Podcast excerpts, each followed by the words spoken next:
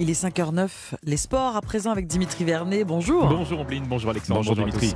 Et on débute, par euh, du handball, le carton plein de l'équipe de France au championnat du monde. Et oui, après leur victoire tout en maîtrise face à la Slovénie hier soir 35 à 31, nos Bleus terminent la phase de groupe avec trois matchs en autant, trois victoires en autant de matchs, synonyme bien de première place de leur poule. Ils engrangent un maximum de points pour le tour principal où nos champions olympiques vont affronter l'Espagne, l'Iran et le Monténégro. Deux victoires devraient d'ailleurs leur suffire pour rejoindre les quarts de finale.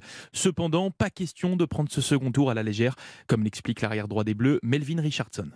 On va se concentrer euh, d'abord sur le Monténégro, qui est une équipe euh, pas simple, qui est assez rugueuse, qui propose un bon handball, qui est costaud avec un bon gardien. Donc il ne faudra pas le prendre à la légère. Et c'est vrai que commencer ce second tour par une victoire, ça nous, permettrait d'être en confiance pour la suite et, d'enchaîner euh, les, prochains matchs. Mais j'espère qu'on va se concentrer d'abord sur le match du Monténégro. Melvin Richardson au micro européen d'Axel May. Le premier match du tour principal pour nos Bleus, c'est donc ce mercredi face au Monténégro. Un match que vous pourrez suivre en fil rouge sur Europe 1, radio officielle du championnat du monde de handball. Tennis maintenant et on prend la direction de Melbourne pour l'Open d'Australie. Oui, avec dans le tableau féminin une bonne et une mauvaise nouvelle pour nos Françaises. On commence par la bonne avec l'entrée réussie de Caroline Garcia cette nuit. Victoire en 2-7 face à la Canadienne Catherine Sebov 6-3, 6-0.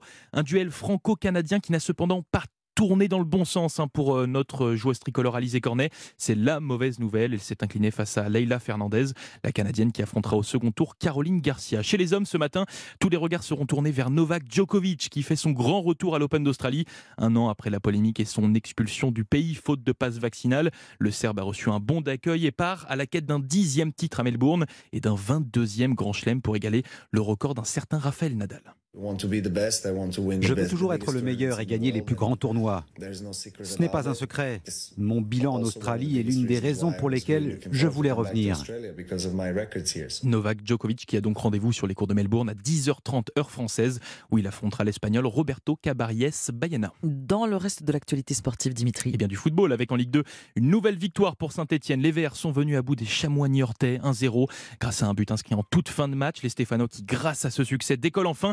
Il quitte la dernière place et se retrouve 18e du championnat. En rugby, le sélectionneur des Bleus, Fabien Galtier, va annoncer aujourd'hui la liste des 42 joueurs retenus pour euh, préparer le tournoi destination.